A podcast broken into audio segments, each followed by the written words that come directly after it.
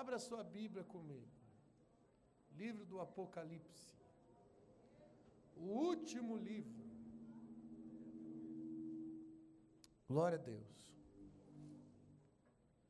O livro das revelações. Amém? Segundo os historiadores, escrito pelo apóstolo João,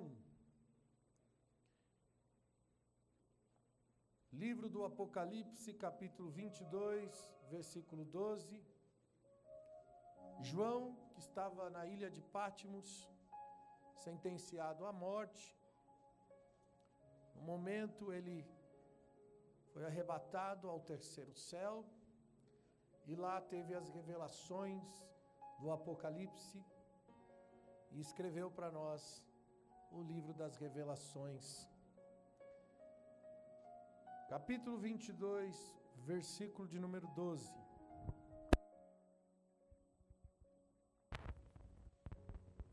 Aleluia. Glória a Deus. Amém? Diz assim o versículo de número 12: Palavras de Jesus: Eis que venho em breve,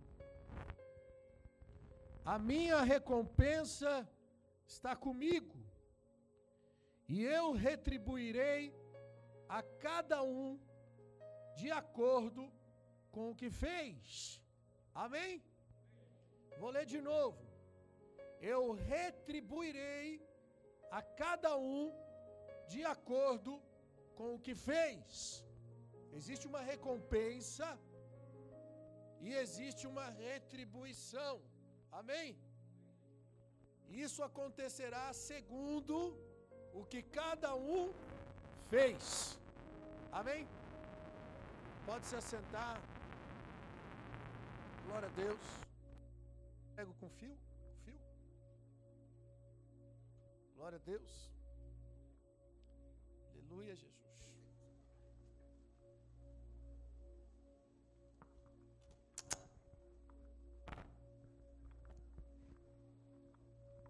Aleluia, Deus abençoe.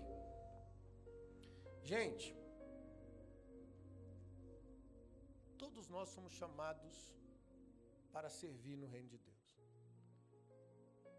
Às vezes nós temos uma, uma mentalidade de que o ofício está mais ligado ao pastor, ao evangelista, ao presbítero, ao obreiro, aquele que está funcionando dentro da casa de Deus, dentro da igreja. Mas o ofício é para todos. Por isso que Paulo, quando escreve a Timóteo, ele diz que Deus deu uns para pastores, mestres, apóstolos, profetas e evangelistas até que cheguemos à unidade da fé, até que cheguemos à imagem completa do corpo de Cristo.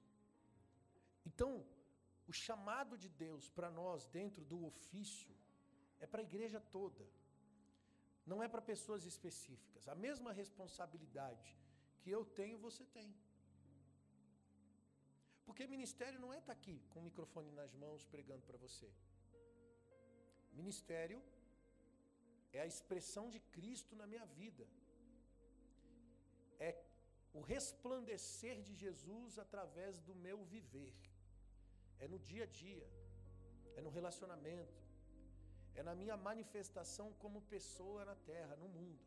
Isso prega mais, prega mais do que mil sermões. Eu posso ter uma plateia, um público de cem mil pessoas me ouvindo eu vou ter mais resposta com a vida diante de meia dúzia de pessoas do que pregando para 100 mil pessoas numa ministração. O que as pessoas precisam é assistir Jesus na gente. É olhar para você e ver que verdadeiramente você é fruto da mensagem e não só a mensagem. Quem está entendendo, diga amém. Então a primeira coisa que eu preciso que você entenda aqui é que você foi chamado para o discipulado. Você foi chamado para ser discípulo de Jesus. Essa mensagem que eu tenho para você aqui, talvez alguns pensem assim, pastor, essa mensagem é para um, um culto de pastores, não é para um culto de domingo. Mas eu entendo que todos nós temos essa incumbência e eu não consigo fazer separação de culto de liderança para a igreja. Eu acho que todos nós precisamos assumir uma responsabilidade no reino dos céus e aqui na terra, porque aqui na terra nós temos que manifestar o céu. Enquanto você não manifesta o céu na terra, você está fora do propósito eterno de Deus para a sua vida. Por isso que a oração modelo de Jesus é: seja feita a sua vontade, assim na terra como é onde? No céu.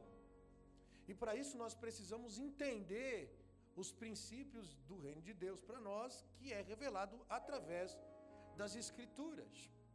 E hoje eu quero falar um pouco sobre as nossas motivações. As nossas motivações, elas vão definir o fruto da nossa vida. Porque você pode fazer a coisa certa com a motivação errada e isso vai trazer fruto ruim. Você pode até fazer a coisa errada por ignorância, com a motivação certa, e isso pode trazer fruto bom. Porque o julgamento de Deus sobre nós tem mais a ver com a motivação do que propriamente com aquilo que nós estamos fazendo.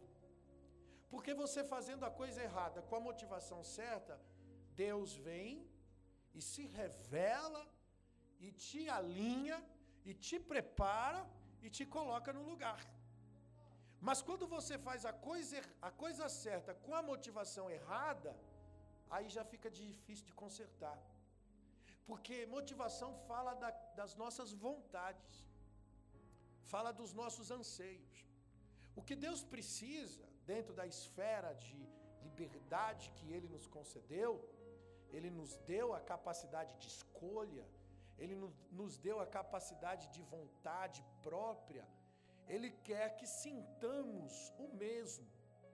Assim como Ele ministra na Sua palavra para nós, que devemos sentir o mesmo ter o mesmo propósito, ter o mesmo destino, por um livre sentimento, por uma vontade que parte de dentro, que está dentro de mim. Eu não estou seguindo uma cartilha, não estou seguindo um livrinho de instrução e de regras.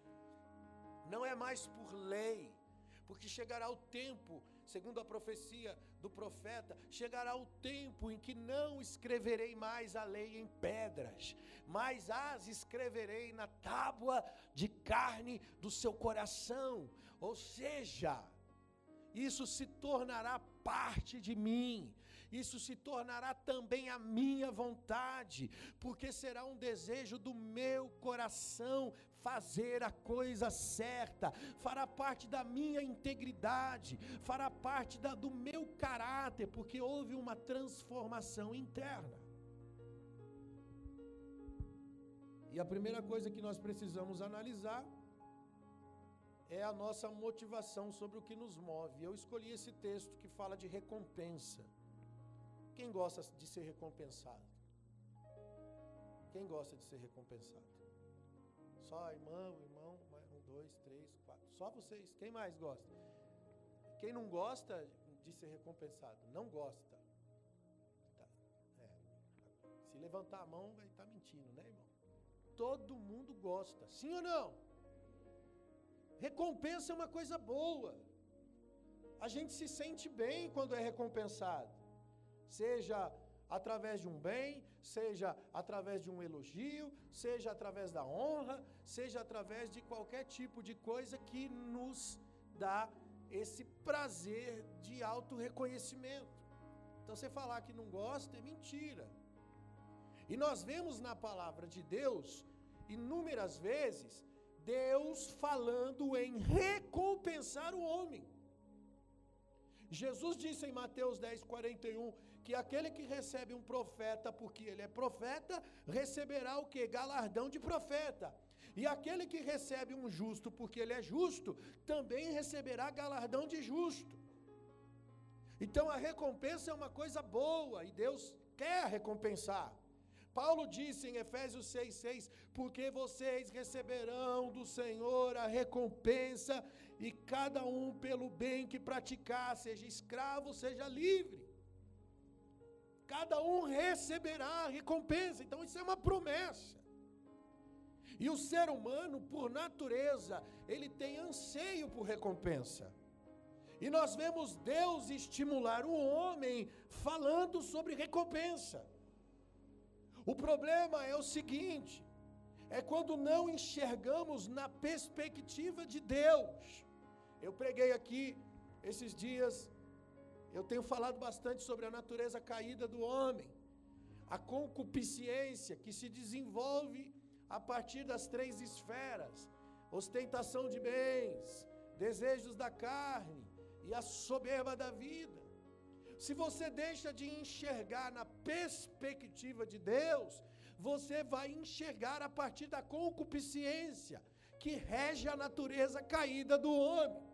A autorrealização através dos desejos carnais, a autorrealização através dos bens materiais, a autorrealização através da soberba, ou seja, do orgulho do homem, que abrange uma série de questões.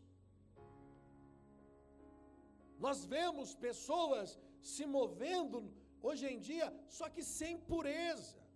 E o que é pureza? Pureza é exatamente você enxergar através dos olhos de Deus. Davi expressa no Salmo 18, no versículo 2, ele diz assim: O Senhor me recompensou conforme a minha justiça, conforme a pureza das minhas mãos diante dos seus olhos, conforme a pureza das minhas mãos diante dos seus olhos. Então, irmãos, fazer alguma coisa com pureza, trabalho com pureza, é quando as minhas mãos tocam onde os olhos de Deus tocam. Eu vou repetir: trabalho com pureza é fazer, é tocar com as minhas mãos onde os olhos de Deus tocam. Por isso que Jesus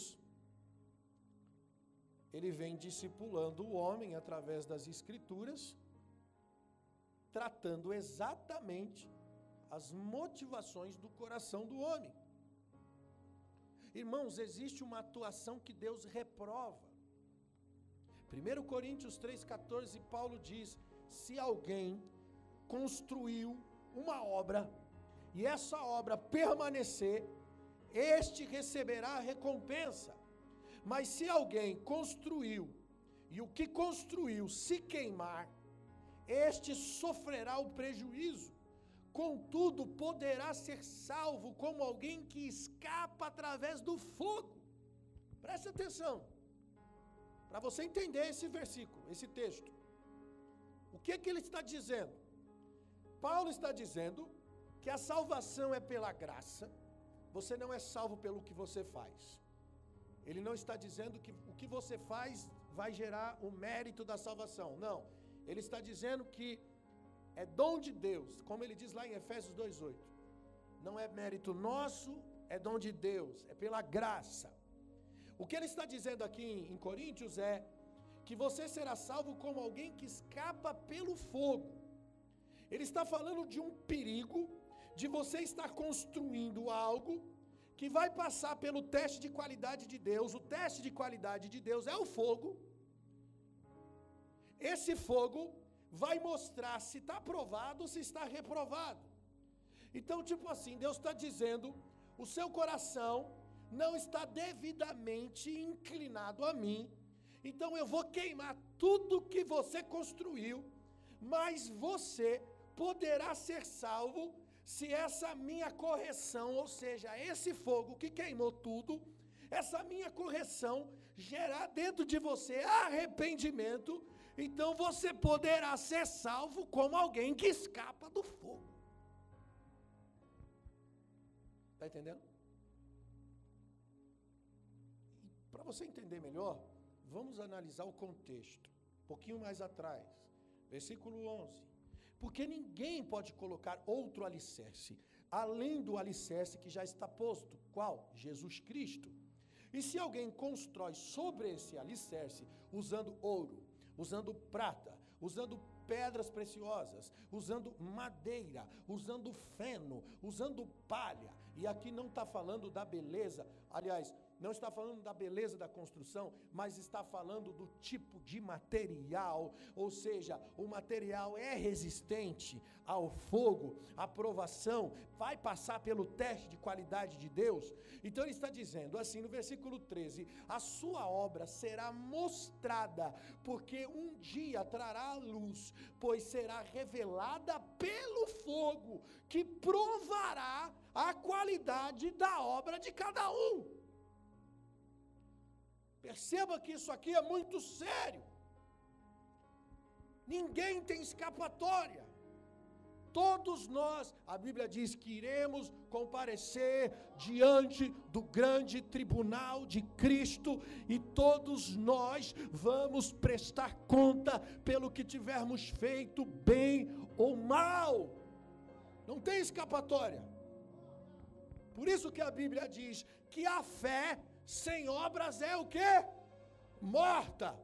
Ao mesmo tempo que a Bíblia diz que a salvação não é por obras, é pela fé, porque é dom de Deus, também diz que a fé sem obras é morta. O que significa? Que você não é salvo pelo que você faz, mas que também significa que quando você é salvo, quando você tem um encontro com Deus, isso tem uma revelação naquilo que você faz. Então não é que eu faço para ser, mas eu faço porque me tornei, porque alcancei um lugar impossível não manifestar a obra de Deus sem crer em Deus. Depois de crer em Deus, a partir do momento que eu creio, eu revelo a minha fé. Irmãos, você sempre vai manifestar um tipo de fé.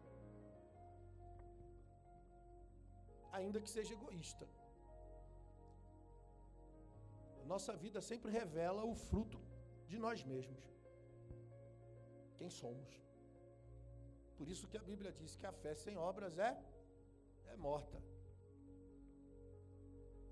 Se você disse sim para Deus, espere, você será provado no fogo.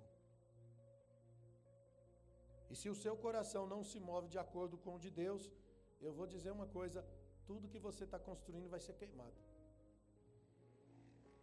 E aqui eu não estou falando no campo ministerial, não, eu estou falando no campo da vida. Não importa o que você faz.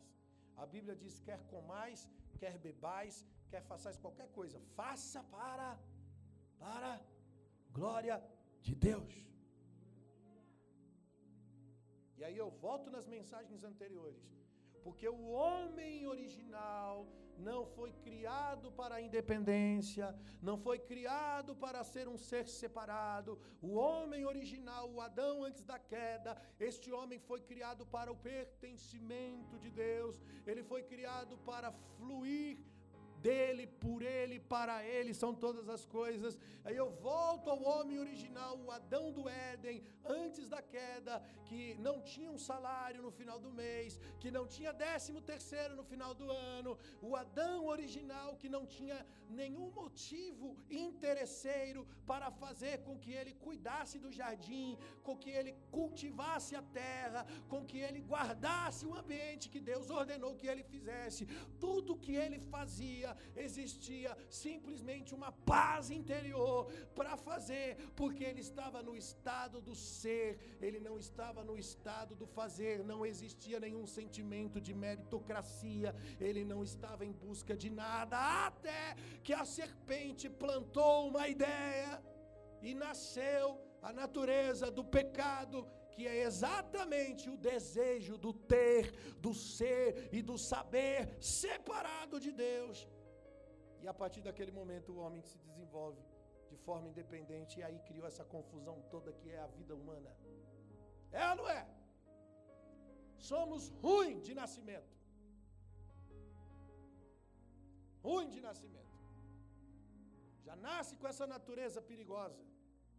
Por isso que vivemos ferindo as pessoas, ferimos uns aos outros.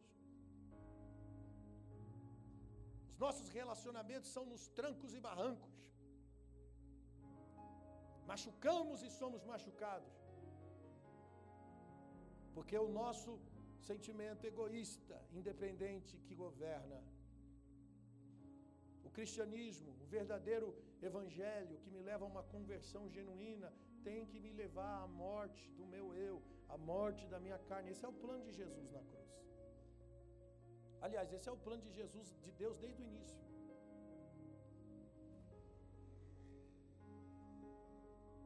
Desde o início da criação estava tudo planejado. Porque a vida é uma escola. A vida é um discipulado. E a gente, para ser formado, precisamos passar pelos processos, como também ministrei aqui. Os processos da escola de Deus. Ninguém é vencedor sem fracasso. Nenhum lutador é lutador invicto. Só Jesus, né? Só Jesus é vencedor invicto. Todo campeão, para chegar lá no pódio, primeiro foi muitas vezes derrotado.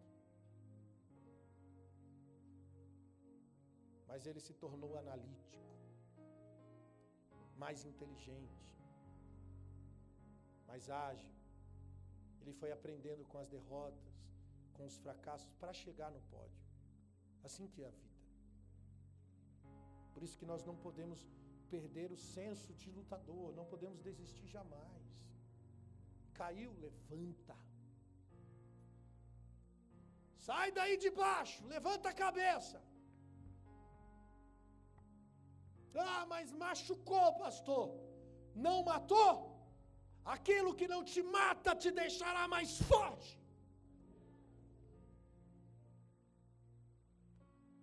É assim que é.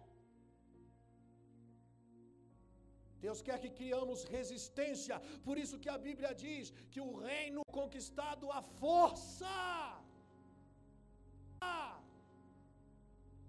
Se até o Filho de Deus diz a Bíblia que Jesus aprendeu a obediência através daquilo que padeceu, que dirá eu e você? Quando eu olho para Deus, eu vejo um professor,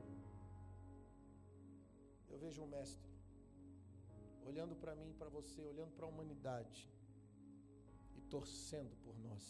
Sabe, quando Jesus chega para Pedro e diz: Pedro, o diabo vos pediu para peneirar a sua vida, mas eu estou rogando por você, para que a tua fé não desfaleça, para que você lute, para que você vença. Cara, e esse é Deus olhando para a gente, é com esse sentimento. Para isso, meu coração tem que estar aberto, minha vida tem que estar disposta, eu tenho que ter interesse pelo céu, conhecer e prosseguir em conhecer o Senhor, se dar a oportunidade de conhecê-lo. Nós não podemos fazer pré-julgamentos sobre as coisas de Deus, sem ao menos nos aprofundar em Deus sem conhecê-lo tanto na Escritura quanto numa vida de oração. Eu gosto de pessoas ousadas que vai para o joelho e diz: Deus, se você existe, se revele, me mostre. Sabe o Gideão? Quando Deus fala para ele: Você é um varão valoroso. Deus chama o cara de varão valoroso, mas o cara era um questionador. É mesmo? Se o Senhor é comigo, por que, que tudo isso me sobreveio? Parece um cara atrevido, incrédulo e atrevido. E aí Deus dá um plano de ação para ele, ele duvida. Ele diz: tá, então tá bom, prova para mim. Senhor, eu vou colocar um algodão aqui no chão. Se no outro dia o algodão tiver molhado e o chão seco, eu vou crer. Aí no outro dia, algodão molhado, o chão seco. Aí ele faz uma segunda prova. Ah, Deus, o negócio é o seguinte, Senhor. Agora eu quero o inverso. Eu quero o chão molhado e algodão seco. Se isso acontecer, eu vou acreditar. Aí no outro dia, chão molhado, algodão seco. Percebam, cara, todo incrédulo, todo cheio de, de problemas. Mas Deus gostou do cara e chamou ele de valoroso, porque ele é atrevido. Atrevido no quê? Em conhecer a Deus. Eu tenho minhas dúvidas. Mas eu quero saná-las. E como é que eu faço isso? Eu vou buscar. Até encontrar. Você está entendendo? Se você não se dá oportunidade, meu irmão, a vida vai passar diante dos teus olhos e você vai viver por si mesmo, uma vida separada, independente. Tudo que Deus quer é promover um encontro com você. É para isso que Ele trabalha. Ele trabalha para que você tenha um encontro com Ele, para que Ele possa formar em você aquilo que é o plano dele, a vida de Deus, a vida de Jesus. Porque esse é o auge do cristianismo, até que Cristo seja formado em você. As nossas motivações precisam ser alinhadas. Se as nossas motivações estiverem alinhadas, você vai dar bom, meu irmão. Já é, você vai conseguir. O que faz toda a diferença é a motivação do nosso coração. Por isso que a recompensa que Deus promete na palavra dele não tem a ver com coisas terrenas. Quem chega para Jesus dizendo: "É Deus, eu quero ver se você é de se Deus existe mesmo, quero ficar rico". Vai cair do cavalo, que a motivação está errada. Esperto. Tem gente que faz voto com Deus, diz assim: Senhor, se o Senhor me abençoar, aí eu vou, eu vou fazer uma oferta. Ah, assim fica fácil, né, irmão? Você acha que Deus é bobinho, é? Não tenta fazer negócio com Deus, não, que não vai dar certo. Deus conhece a motivação. A motivação tem que ser realmente de quem quer conhecer, de quem quer viver a sua vontade, de quem quer andar nos seus princípios. Verdadeira recompensa tem a ver com a eternidade, não tem a ver com a vida na terra, não, irmão. 1 Coríntios 15, 19, Paulo diz: olha só o que ele diz.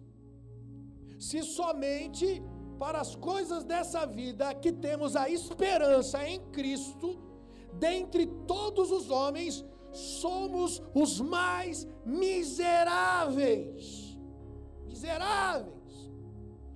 Mas, de fato, Cristo ressuscitou dentre os mortos, sendo a primícia dentre aqueles que dormiam, visto que a morte veio por um só homem, e também a ressurreição do, dos mortos veio por um só homem.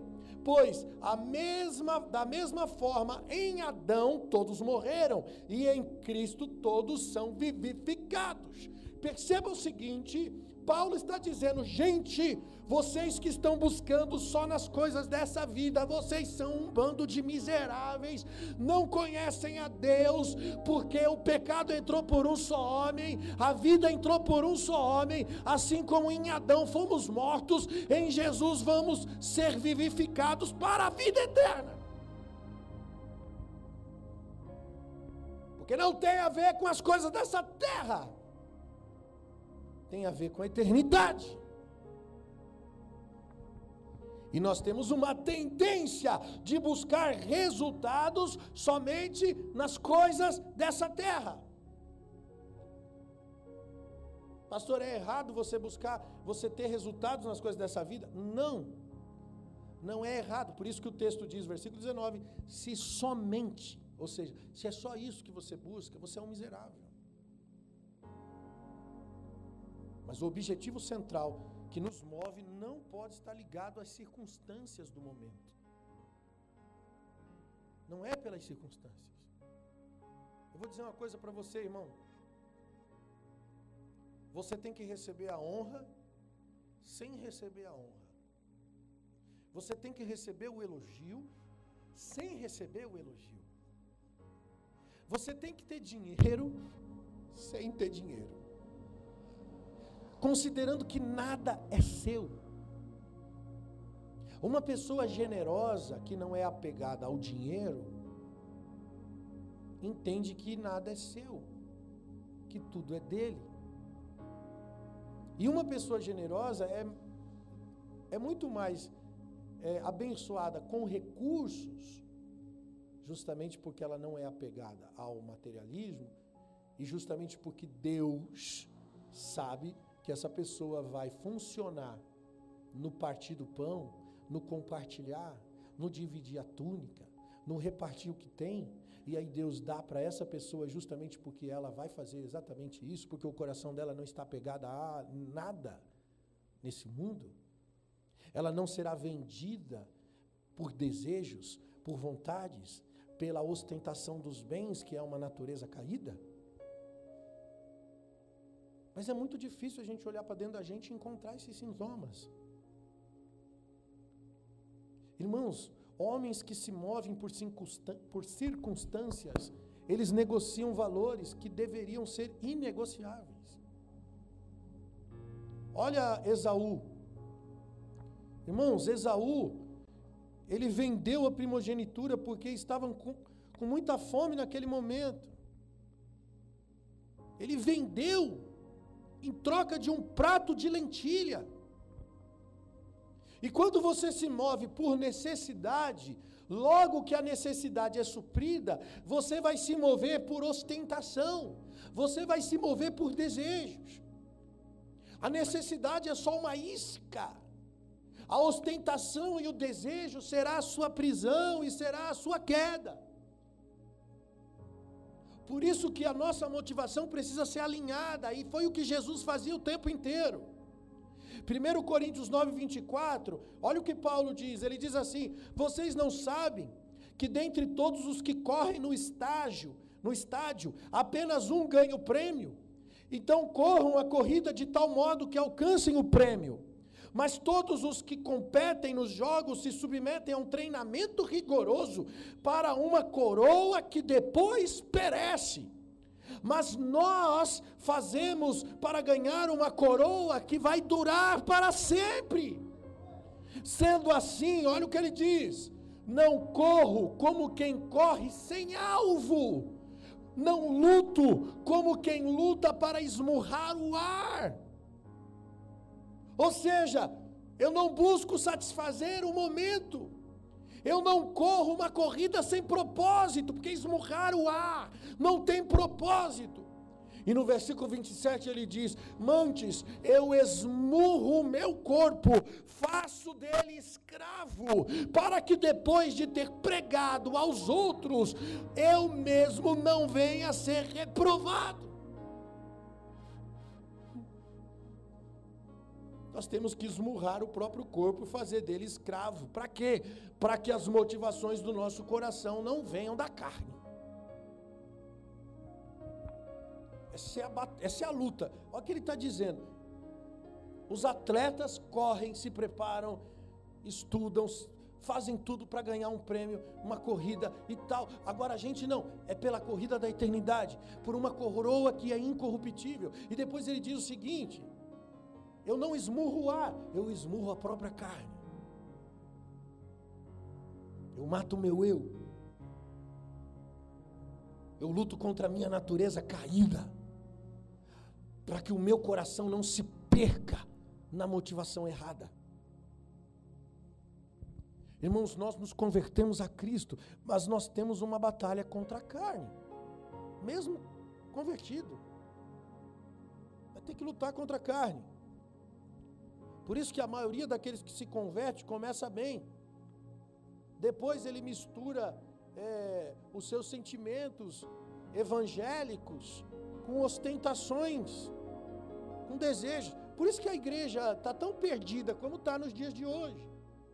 Você vai numa igreja evangélica hoje, tem uma campanha para receber um milagre. O que, que você precisa? Deus vai te dar. Qual que é teu sonho? Deus vai realizar o teu sonho.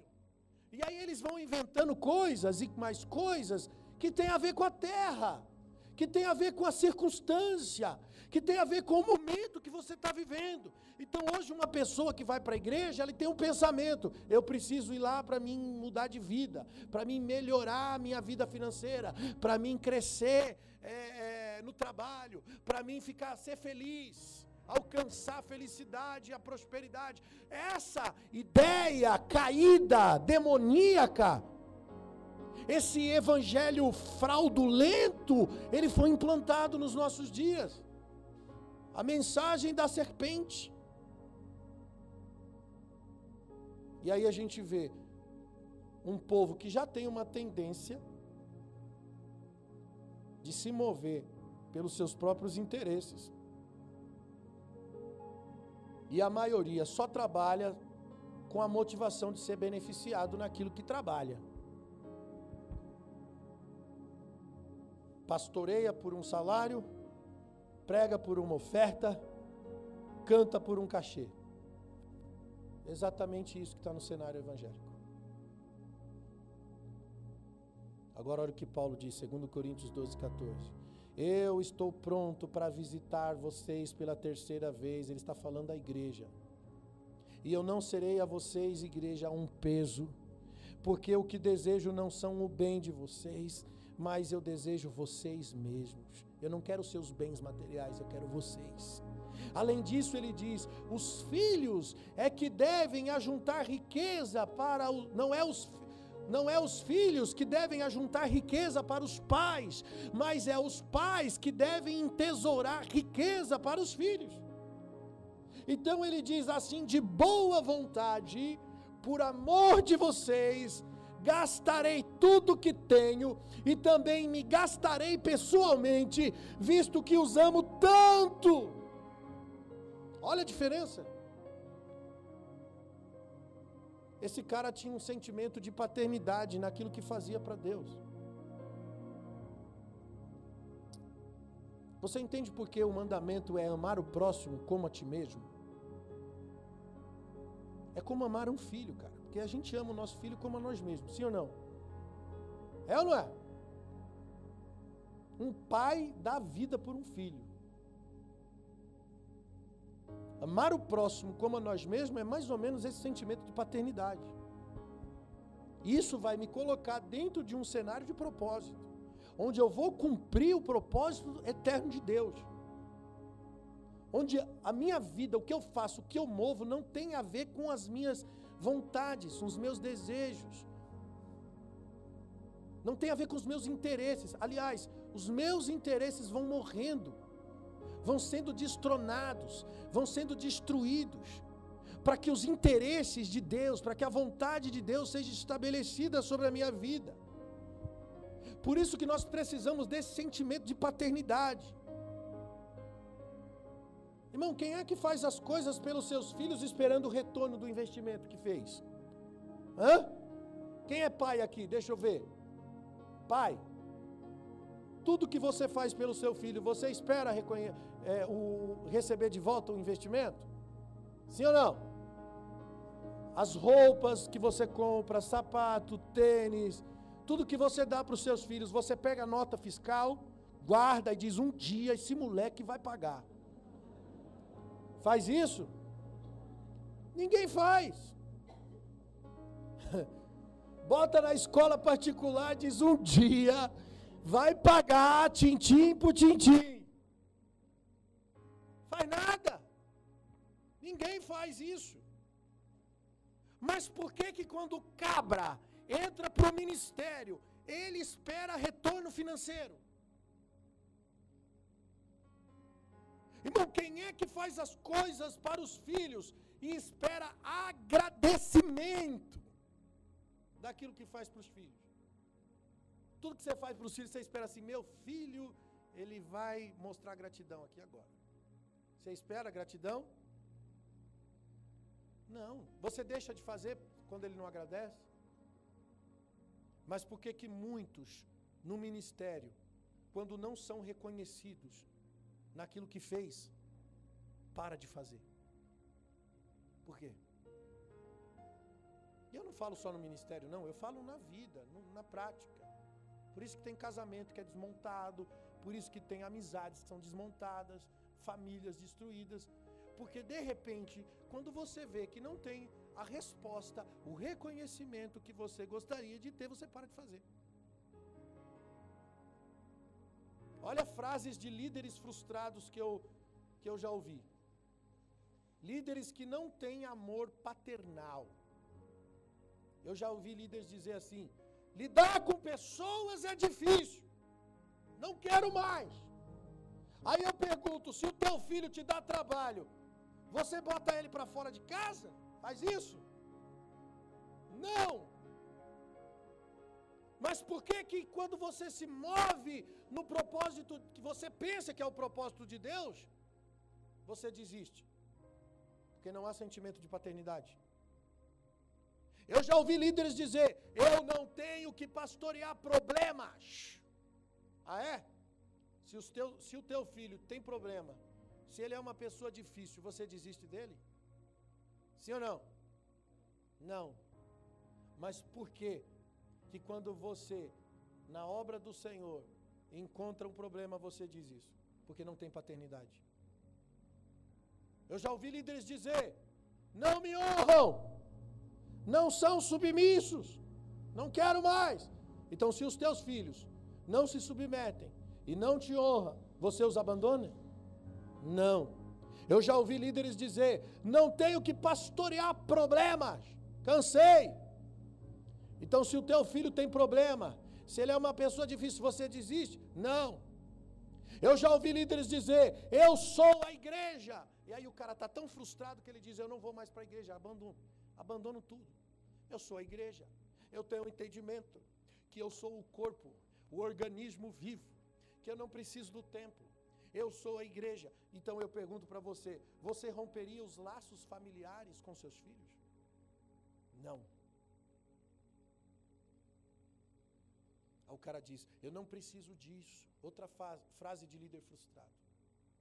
Isso é um desaforo, não preciso disso. E eu vou dizer: quem não precisa disso é Deus. Deus é que não precisa de uma pessoa contrariada, sem amor suficiente para aguentar o tranco na batalha, na caminhada, no andar da vida.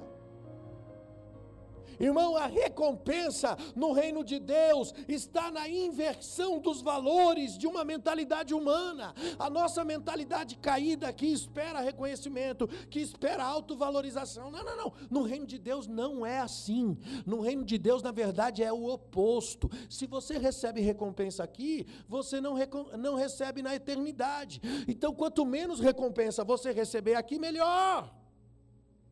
E Jesus testifica dos homens, como João Batista, por exemplo, que foi um homem que não teve recompensa nenhuma, mas Jesus aponta para ele e diz assim: Esse é o homem, esse cara é o maior. Não existiu ninguém nascido de mulher maior que João Batista. Jesus coloca João acima de Abraão, acima de Moisés, acima de Elias. Jesus coloca João Batista acima de todos que já nasceram de mulher. Mas quem era João Batista? João Batista foi o cara que fez de tudo para ser o menor dos homens, ao ponto dele dar a vida dele. Ele foi é, é, decapitado, ele morreu pela causa. Ele tinha uma linhagem para ser sacerdote. Sabia que João Batista ele tinha mais linhagem familiar para ser sacerdote no templo, no lugar de Caifás. Mas esse cara, ele foi apenas uma voz que clamava no deserto e ele se julgava uma pessoa indigna de tocar nas sandálias de Jesus. Ele dizia: Eu não sou digno nem mesmo de tocar nas alparcas de Jesus. E todas as vezes que ele olhava para Jesus, ele dizia: Convém que este Jesus cresça e eu diminua, e eu diminua. Aí Jesus aponta para esse cara que fez de tudo para ser o menor e diz: Ele é o maior. Porque o sucesso espiritual do ministério, o que verdadeiramente o leva a obter a recompensa, é a motivação correta do seu coração. E Jesus traz um ensino para tratar a motivação através de uma alegoria falando de uma festa. Ele trata o convidado da festa e ele trata o autor da festa. Olha que interessante, o que nós aprendemos aqui nessa parábola. Perceba que Jesus o tempo inteiro ele está tratando a motivação das pessoas. Lucas 14, versículo 10, ele diz: Quando você for convidado, agora é com convidado, quando você for convidado a uma festa, ocupe o lugar menos importante da festa. Ou seja, seja humilde. Chega mansinho, vai para o lugar mais simples. Não chega achando que é alguma coisa que você não é. De forma que, quando aquele que te convidou vai dizer a você, amigo, passe para cá, sente aqui no lugar mais importante. Então você será honrado na presença de todos os convidados. Por quê? Porque aquele que se exalta será humilhado, mas aquele que se humilha será o quê? Exaltado. Ele está tratando a motivação do nosso coração. Aí, continuação do texto. Agora, ele vai tratar o autor da festa. Então, disse Jesus ao que tinha convidado, ou seja, ao que promoveu a festa: quando você der um banquete ou um jantar, não convide seus amigos, seus irmãos ou seus parentes, nem os seus vizinhos ricos, e se você fizer que, se você fizer, eles poderão também, por sua vez, convidá-lo de volta, e assim você será recompensado. Mas quando você der um banquete, Convide os pobres, os aleijados, os mancos, os cegos. Irmão, olha que top isso aqui, versículo 14. Feliz será você, porque estes não têm como te retribuir, e a sua recompensa virá na ressurreição dos justos. Não, cutuca o irmão do seu lado e diga assim para ele: Feliz será você quando as pessoas não te retribuir. Já ouviu alguém pregando isso para você? Hã? Só aqui mesmo, né? Doideira, maluquice total. Que a palavra de Deus é loucura mesmo. Mas está aqui. Feliz será você quando ninguém te retribuir. Por quê? Por quê? Por quê? Porque a recompensa virá na ressurreição dos justos. Olha as, as bem-aventuranças, bem-aventurados os maltratados, né? Os, os caluniados. Bem-aventurado os que forem agredidos. Está lá. Quando disserem todo mal contra vós. Bem-aventurado. Quem é injustiçado é a bem-aventurado. Por que, que a gente está todo o tempo tentando receber justiça? O bem maior, a honra, o reconhecimento. Porque essa é a nossa natureza caída. É o vazio que foi provocado pela separação. O homem separado de Deus é vazio. E ele tenta suprir esse vazio através dos desejos, das concupiscências. E uma delas tem a ver com recompensa. Eu preciso ser recompensado de alguma forma para me sentir completo, porque eu sou vazio. Irmão, esse sentimento e motivação que Jesus explicou nessa parábola da festa. É o sentimento e motivação que nós devemos ter na nossa caminhada cristã. Mas infelizmente não é assim que acontece. Eu vou mostrar para você normalmente como é que acontece. Olha a história de um cara que se converteu e se perdeu. Atos capítulo 8, versículo 9. Um homem chamado Simão Mágico ele vinha praticando feitiçaria durante alguns te algum tempo naquela cidade. Ele impressionava todo o povo de Samaria. E ele se dizia muito importante. E todo o povo, desde o mais simples ao mais rico, lhe dava atenção e exclamavam, dizendo: Esse homem é o poder divino do conhecimento. E eles seguiam, pois ele os havia iludido com mágica durante muito tempo. No entanto, quando Filipe lhes pregou as boas novas do reino de Deus, e no nome de Jesus Cristo creram nele, foram batizados tanto homens quanto mulheres. Olha o versículo 13. O próprio Simão também creu e também foi batizado e seguia Filipe por toda parte, observando, se maravilhando dos grandes sinais e maravilhas que eram realizados. Diga comigo, glória a Deus.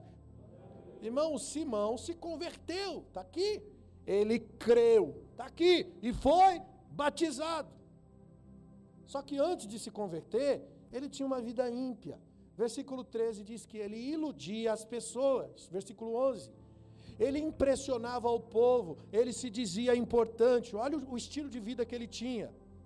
As pessoas lhe davam atenção e honravam ele, dizendo: Esse homem é o poder do conhecimento divino. Ele já estava acostumado com esse tipo de vida. Quando Felipe pregou na cidade, esse cara se converteu. Ele se converteu junto com muita gente. E a Bíblia diz que ele foi até batizado. Olha o que acontece lá na frente. Atos capítulo 8, versículo 18. Quando Simão, quando vendo Simão que o Espírito era dado com a imposição de mãos pelos apóstolos, ele ofereceu dinheiro e disse: Dei-me o poder do Espírito Santo, para que eu possa também impor as mãos sobre as pessoas para receber o Espírito Santo.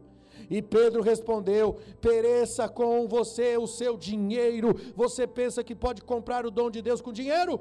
Você não tem parte nem de direito algum nesse ministério, porque o seu coração não é reto diante de Deus. Ele diz: arrependa-se da maldade, do, que ore ao Senhor, e talvez o Senhor te perdoe de tal pensamento que está no seu coração, pois vejo que você está cheio de amargura e preso no pecado.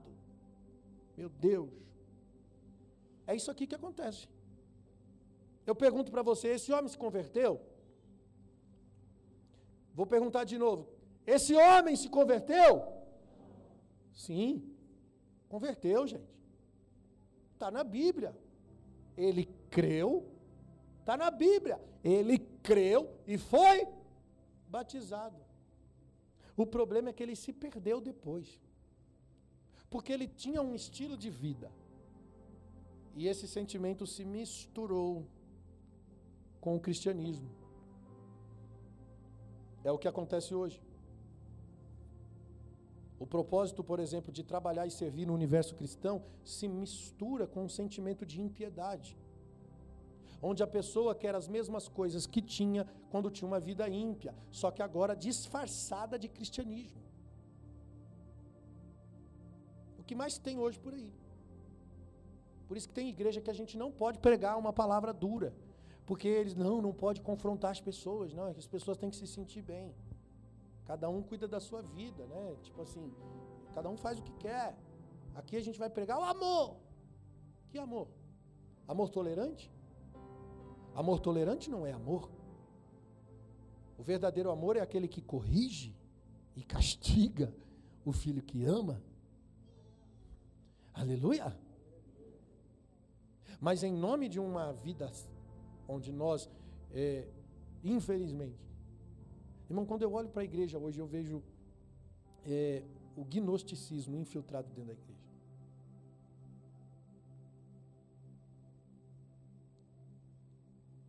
As pessoas não querem a palavra.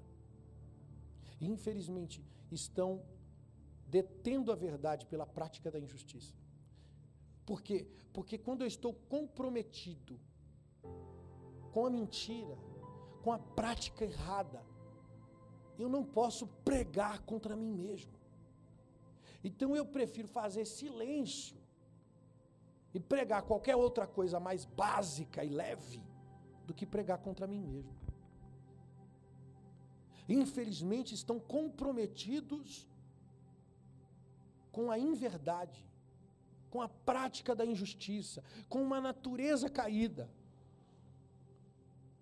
Irmãos, não é o que fazemos, mas é o porquê queremos fazer. Qual o motivo? O que me move? Eu não posso me mover em busca de um título, em busca de uma importância, em busca de um reconhecimento.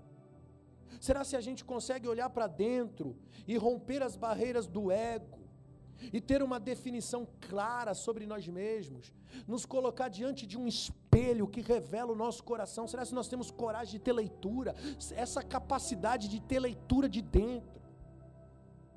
Existem muitas pessoas brilhando porque têm talento, porque têm capacidade no que faz, mas não têm um coração alinhado com o coração de Deus. Tem gente que tem até uma palavra verdadeira, mas tem uma ostentação, também tem um desejo de auto se satisfazer naquilo que faz.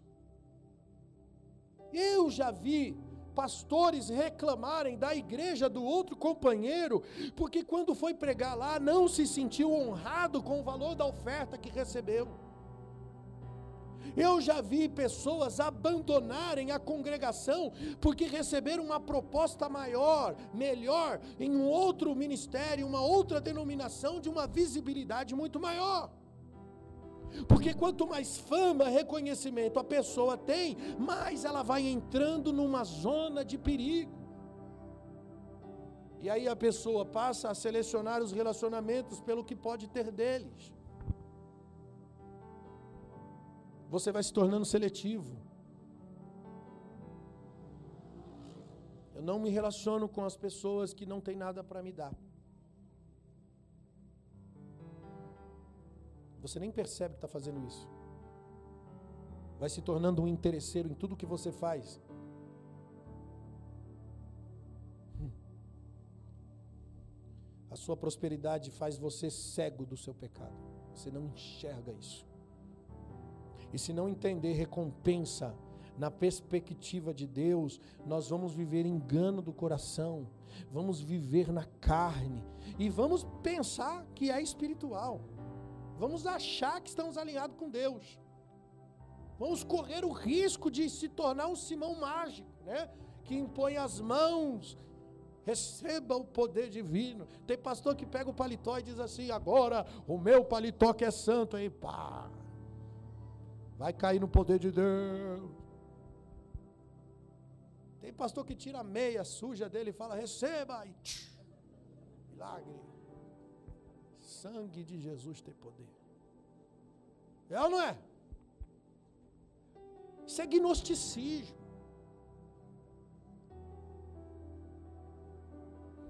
Apocalipse 2:2. Olha, olha que eu vou provar para você. Você pode estar inserido no ministério, na igreja do Senhor, numa igreja que tem uma palavra relevante, num lugar que prega a verdade, que ensina a doutrina verdadeira, e mesmo assim você pode estar perdido. Apocalipse capítulo 2, versículo 2. Olha só a palavra de Deus para a igreja. Ele diz assim: Eu conheço as tuas obras, conheço o teu trabalho árduo, conheço a tua perseverança. Sei que você não pode tolerar os homens maus, que você põe à prova os que se dizem apóstolos e não são, e você descobre os que são impostores. Você tem perseverado, você tem suportado sofrimento por causa do meu nome e não tem desfalecido. Quem gostaria de ouvir tudo isso de Deus? Maravilhoso ouvir. Até aqui. Agora olha o outro versículo. Olha o versículo 4. Contra você, porém, eu tenho isto: que abandonaste o teu primeiro amor. Lembra-te de onde caíste. Arrepende-te, pratique as primeiras obras que praticava no princípio. Pois se você não se arrepender, eu virei até você e arrancarei de você, tirarei de você o candelabro. Irmãos, essa igreja, ela tinha um alto desempenho no que fazia, mas ela perdeu o primeiro amor. E o que seria esse primeiro amor? Significa perder a pureza e pureza é você enxergar aos, através dos olhos de Deus. Ele perde a inocência naquilo que faz. Os pontos positivos Olha só, trabalho árduo, perseverança, não tolera homem maus, põe a prova os que dizem ser e não são, ele descobre quem é impostor, persevera, suporta sofrimento sem desfalecer, mas não tem mais o primeiro amor. É lógico que tem amor, mas não é o amor puro. Não é mais o amor da primeira instância. O que, é o amor puro? O que é o primeiro amor? É o amor sem interesse. Esse é o primeiro amor, que não tem interesse. O amor de Coríntios 13, o amor que não busca seus próprios interesses. Esse é o amor puro. Mas essa igreja que tem alto desempenho é mais difícil de se converter, porque pelo bom desempenho a gente pensa que está tudo certo. A gente pensa assim, pô, eu vou na igreja todo dia, eu não roubo, não mato, não engano, não minto, não sou desonesto, não estou fazendo mal para ninguém. Eu faço a obra de Deus, eu estudo a semana inteira para pregar, eu visito as pessoas, eu faço isso, eu faço aquilo. Como assim? Se perdeu o primeiro amor, perde a validade em tudo que você faz. Olha o que ele diz: lembre-se de onde caíste. Porque caiu. Porque quando você sai da esfera de pureza, para Deus isso é uma queda. Por mais que você continue fazendo as coisas certas, por mais que você tenha um bom desenvolvimento e desempenho no que faz, a palavra para essa igreja é: arrependa-se, pratique as primeiras obras que praticava no princípio. Se você não se arrepender, eu virei até você e vou tirar de você o candelabro. E essa palavra é direcionada ao anjo da igreja. O candelabro representa a igreja. Apocalipse fala de sete cartas, as sete igrejas, e fala de sete candelabros. Ou seja, o sete representa a totalidade, a perfeição. Irmão, é tão sério que ele disse: se você não se arrepender, eu vou tirar o candelabro. Ou seja, você está fora. Nós temos um único desafio na nossa caminhada cristã. E esse desafio é manter o fogo da paixão por Jesus acesa todos os dias. Esse é o nosso desafio. Por isso que Deus dispensa o nosso trabalho evangélico se nós não amarmos corretamente. O nosso trabalho para Deus só é autenticado no banco de dados do céu se for extensão do nosso amor por Jesus. Ou seja, não é fazer para ter, é fazer porque se tornou não é desempenho, é paixão. Quando você tem um bom desempenho, mas não tem mais paixão por Jesus, o desempenho que você tem é por obrigação, ou é mais provável que seja por ganância mesmo. Existe qualquer outro interesse por trás do que faz. Mas não o amor por Jesus. Olha o que Pedro diz em 1 Pedro 5,1. Ele diz assim: Portanto, apelo aos presbíteros que há entre vocês e faço na qualidade de presbítero como eles, também sou testemunha do sofrimento de Jesus Cristo, como alguém que pratica para a glória ser revelada pastoreiem o rebanho de Deus que está aos seus cuidados. Olhem por eles, não por obrigação, mas por livre vontade, como é que Deus quer. Não faça isso por ganância, mas por desejo de servir. Não hajam como dominadores dos que foram confiados a ti, mas como um exemplo ao rebanho. Quando se manifestar o Supremo Pastor, vocês receberão a coroa, a imperecível coroa de glória. Aí a gente volta na recompensa celestial. Não por obrigação, mas por livre vontade. Não por ganância, mas com o desejo de servir quem é que faz por obrigação? É aquele que tem uma consciência de uma responsabilidade. A pessoa tem uma consciência de uma verdade. Ela sabe o que tem que fazer, porque sabe para que foi chamada, mas ela não tem vontade de fazer, ela não tem prazer de fazer. Talvez esse seja o caso da igreja de Éfeso que nós lemos. Tem desempenho, mas perdeu o primeiro amor. E Deus está dizendo: Eu dispenso, eu não quero o seu trabalho. Se se você não tem prazer, se você não tem paixão, quem é que faz por ganância? É quando a pessoa entra num nível de interesse, visando mérito, reconhecimento e recompensa. Aqui nós já entramos no âmbito do paganismo mesmo. É quando a pessoa se perde até da doutrina. Deus dispensa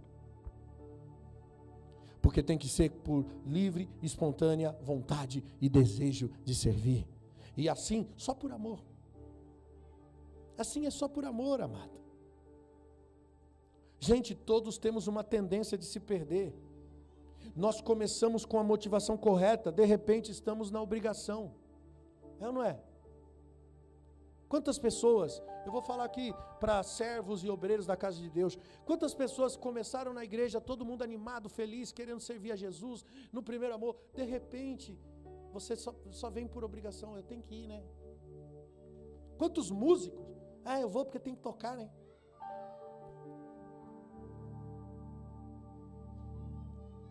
Tem que cumprir o. bater o cartão. Você entra na obrigação. Você perde o prazer. Ou faz pelo sucesso de algumas obras. Termina na ganância. Começa bem, termina mal. Jesus disse em Lucas 14, 27: Aquele que não carregar a sua cruz e não me seguir, não pode ser meu discípulo. Qual de vocês quiser construir uma torre, primeiro não assenta e faz o cálculo do preço que vai gastar para ver se terá dinheiro suficiente para completá-la? Pois, se você lançar alicerce e não for capaz de terminá-la, todos vão rir de você, dizendo: Esse homem começou a construir e não foi capaz de terminar. E o contexto aqui é uma cruz que temos que carregar. Calcular o preço é você estar disposto a fazer por amor até o fim. O que não pode é ficar reclamando. Irmão, se você não tem capacidade, cai fora. E o que é capacidade, pastor? É ser exemplo de santidade, isso é capacidade. Ser exemplo de integridade, ser exemplo de amor, ser exemplo de perdão, de bondade, de entrega. Irmão, eu sei que ninguém é perfeito, mas se você não quer isso, se você não busca isso, se você não se joga nisso, vai ficar reclamando. Antigamente as pessoas se espelhavam em homens que tinham uma vida com Deus olhava e dizia: Eu quero um dia ser igual aquele homem de Deus. Hoje não. Hoje as pessoas se espelham no tamanho da igreja do, do cidadão. Falam: Um dia eu vou ser igual aquele pastor que tem uma igreja grande.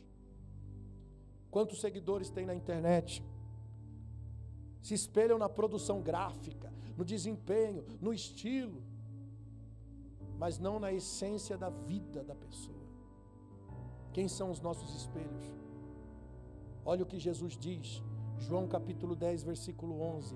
Eu sou o bom pastor, e o bom pastor é aquele que dá vida pelas ovelhas, mas o assalariado não é pastor que a quem as ovelhas pertencem. Assim, quando vê o lobo, vem e abandona as ovelhas e foge. Então o lobo ataca o rebanho e dispersa. Quem foge, foge porque é assalariado e não se importa com as ovelhas. E a palavra assalariado aqui, na tradução da NVI, é o mercenário, é assalariado, porque o mercenário é o que trabalha por dinheiro. Gálatas 4,19, Paulo diz: Meus filhos, novamente estou sofrendo dores de parto por sua causa, até que Cristo seja formado em vocês. Ou seja, a motivação tem que ser por amor. Como quem tem dores de parto, como um pai, uma mãe. Paulo está exortando a igreja de Gálatas. Olha o 11: Temo que os meus esforços tenham sido inúteis. Eu lhes suplico, irmãos, que se tornem como eu, pois eu me tornei como vocês, em nada vocês me ofendem. Paulo está dizendo assim: eu estou entregando a minha vida. Olha o que ele diz quando envia Timóteo. Ele está recomendando Timóteo para uma outra igreja, dizendo assim: irmãos, Filipenses 2,19 Irmãos, não tenho ninguém como ele, Timóteo.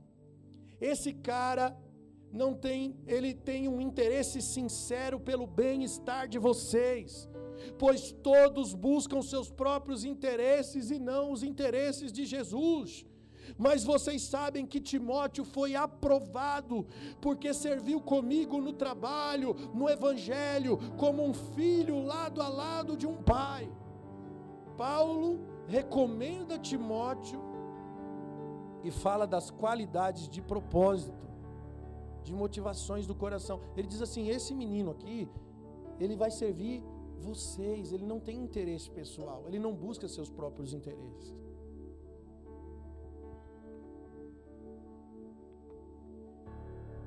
Irmão, fala a verdade. Lidar com pessoas cansa. Cansa ou não cansa? É difícil ou não é? Uma luta. Dentro de casa, na família, no trabalho, qualquer lugar que tem pessoa é difícil. É ou não é? Mas sabe o que a Bíblia diz? Gálatas 6,9? Não nos cansemos de fazer o bem, pois no seu tempo colheremos, se não desfalecemos, se não desanimarmos. Ou seja, continue fazendo bem, não importe a quem. Na pessoa me fez mal, Jesus diz assim: faça o bem. Mas a pessoa fal, falou mal de mim, fala bem. Mas ela me roubou, tomou a capa, dá também a túnica. Mas ela passou a perna em mim, me fez andar uma milha, anda duas. Mas a pessoa me feriu, me bateu na face direita, dá outra. Não se canse de servir. Faça o bem. Bem-aventurados sois quando você é prejudicado, meu irmão. Nas bem-aventuranças é só gente prejudicada. Gente que está tentando se dar bem, se dá mal. Por isso que Jesus disse: quem tentar salvar a sua vida, perdê-la. Quem perder a sua vida por amor de mim, o que? Encontrará a vida eterna. Por isso, não espere das pessoas a recompensa. Espere do Senhor. Espere do Senhor, irmãos. Olha que, que poderoso. A Bíblia diz que somos infiéis mas Deus permanece fiel. Por quê? Por que, que Deus permanece fiel? Porque Ele não pode negar quem Ele é. E o fato de Deus ser bom não tem a ver comigo, tem a ver com Ele. Porque é uma personalidade, é uma essência de quem Ele é. Sabe o que acontece? quando você é transformado por Jesus, quando seu coração é transformado, quando você realmente se converte a Cristo, há uma mudança aqui dentro, irmão. A lei não é mais escrita nas tábuas, a lei passa a ser escrita nas tábuas de carne do seu coração. E isso implica a transformação da sua identidade, tem a ver com agora com quem você é. Então a pessoa te faz mal e você vai fazer o bem para ela, não porque você está seguindo a regrinha de Jesus das bem-aventuranças, você vai fazer porque faz parte de uma essência transformada. Você vai sentir compaixão de alguém que está te ferindo, você vai sentir compaixão de alguém que está te ofendendo. Você não vai se ofender com a ofensa, por quê? Porque é uma personalidade transformada, uma lei escrita no teu coração. Porque você entendeu os valores celestiais, você sabe onde está a recompensa, você conhece o alvo da recompensa. E quanto mais é prejudicado, mais se acumula recompensa. Quanto mais você é ferido, mais se acumula recompensa. Quanto mais alguém faz o mal a você e você dá respostas cristãs, você revela o caráter de Jesus, mais recompensa se acumula no reino dos céus. Quanto mais humilde, quanto mais servo, quanto mais você valoriza o outro, quanto mais você serve o outro, quanto mais você se submete ao outro, mais recompensa, mais recompensa você acumula no reino dos céus. Oh, Jesus olha para João e diz: Esse é o maior homem, esse é o maior homem, porque é um homem que se esvaziava, que se deixava prender, que se deu, que se deu, que se entregou até a morte. Sabe o que, que tem muita gente frustrada? porque passou a vida esperando em pessoas. Quando você espera em pessoas, você frustra. Por isso que tem casamento que acaba porque você esperava da outra pessoa. Você termina o casamento porque você diz assim: a pessoa não é o que eu esperava. A pessoa mudou, não é mais a mesma. Algumas atitudes te incomodam no decorrer do tempo, e aí você vem e diz que o amor acabou. Mas o amor não acaba porque o amor é uma pessoa, Deus é amor. O amor original é aquele que tudo sofre, tudo espera, tudo suporta, nunca falha. E não importa o mal que te fazem, o amor é uma identidade. O amor é uma pessoa. Por isso que Cristo em vós é a esperança da glória. Mas nós frustramos porque a nossa esperança está nas pessoas. Precisamos desenvolver a identidade de Deus, que é fiel, ainda que somos infiéis, porque Ele não pode negar a identidade. E aí você permanece. E quando você permanece, você transforma tudo que está errado à sua volta. Porque a verdadeira conversão, ela vem através do constrangimento. Nós o amamos porque ele nos amou primeiro. E o amor de Cristo nos constrange. Porque ele nos amou ainda quando nós éramos o quê? Pecadores. Sabe o que acontece quando você desenvolve bondade para quem não merece? Você dá a ela a chance de conhecer o verdadeiro evangelho, de conhecer Deus. Porque foi exatamente isso que Deus fez com a gente. Ele desenvolveu bondade e nós não merecemos. Isso me constrangeu a amá-lo. Você muda qualquer ambiente, qualquer relacionamento, através de humildade, servilismo. Pastor, você está pregando para mim ser bobo das pessoas. É, irmão. Quanto mais bobo, mais galardão. É isso mesmo mais bobo, mais galadão. Quer ser o esperto? Então vai. Aí Deus diz assim: então vai, faça a sua justiça. Agora, se você deixar nas mãos de Deus, se você entrar na festa e sentar no lugar mais longe, mais humilde, deixa com Deus. Alguém vai te ver e vai dizer: Ei, na presença de todos, senta aqui, vem para perto. Agora, se você é arrogante e acha que merece alguma coisa, o exaltado será humilhado. Aí você senta no melhor lugar, o dono da festa diz assim: amigo, dá para você dar licença? Sai daí que esse lugar está reservado. Que vergonha. Que tipo de cristianismo nós transferimos? Que tipo de Jesus você revela, irmão? Porque tem um Jesus que não é o verdadeiro. Paulo diz: é um falso evangelho, é um outro evangelho, é um outro espírito diferente, é um outro Jesus diferente do qual nós pregamos. Porque existem muitas vozes, mas nem todas são a voz de Deus. Por isso que eu tenho que me interessar pelas Escrituras eu tenho que prosseguir em conhecê-lo, porque a sua saída é como a alva, ele virá, ele está voltando. E eu pergunto: você está conhecendo ele? Essa é a sua busca, prosseguir em conhecê-lo, para se desenvolver a partir desse relacionamento com Deus. Porque você não vai se desenvolver porque virou para crente, irmão.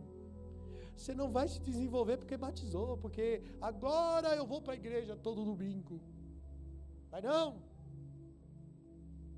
Não é porque você está ouvindo essa palavra. O lance é se lançar, é praticar, é buscar com lágrimas, se necessário. Tem gente que você faz apelo, ela vem dez vezes na frente aqui, se reconciliar com Jesus. Pode vir 10, 20, 30, 40, mas nunca deixe de vir, porque isso significa que você não está desistindo de ser transformado. Desistir, você não está desistindo de uma mudança, você está continua lutando e se reconhecendo, olhando para dentro e dizendo: "Eu sou um falso, eu sou um pecador, eu sou errado, eu quero mudança, eu preciso de ajuda". O problema é quando nós falsificamos, né? E achamos que está tudo certo, quando está tudo errado. Fica de pé comigo.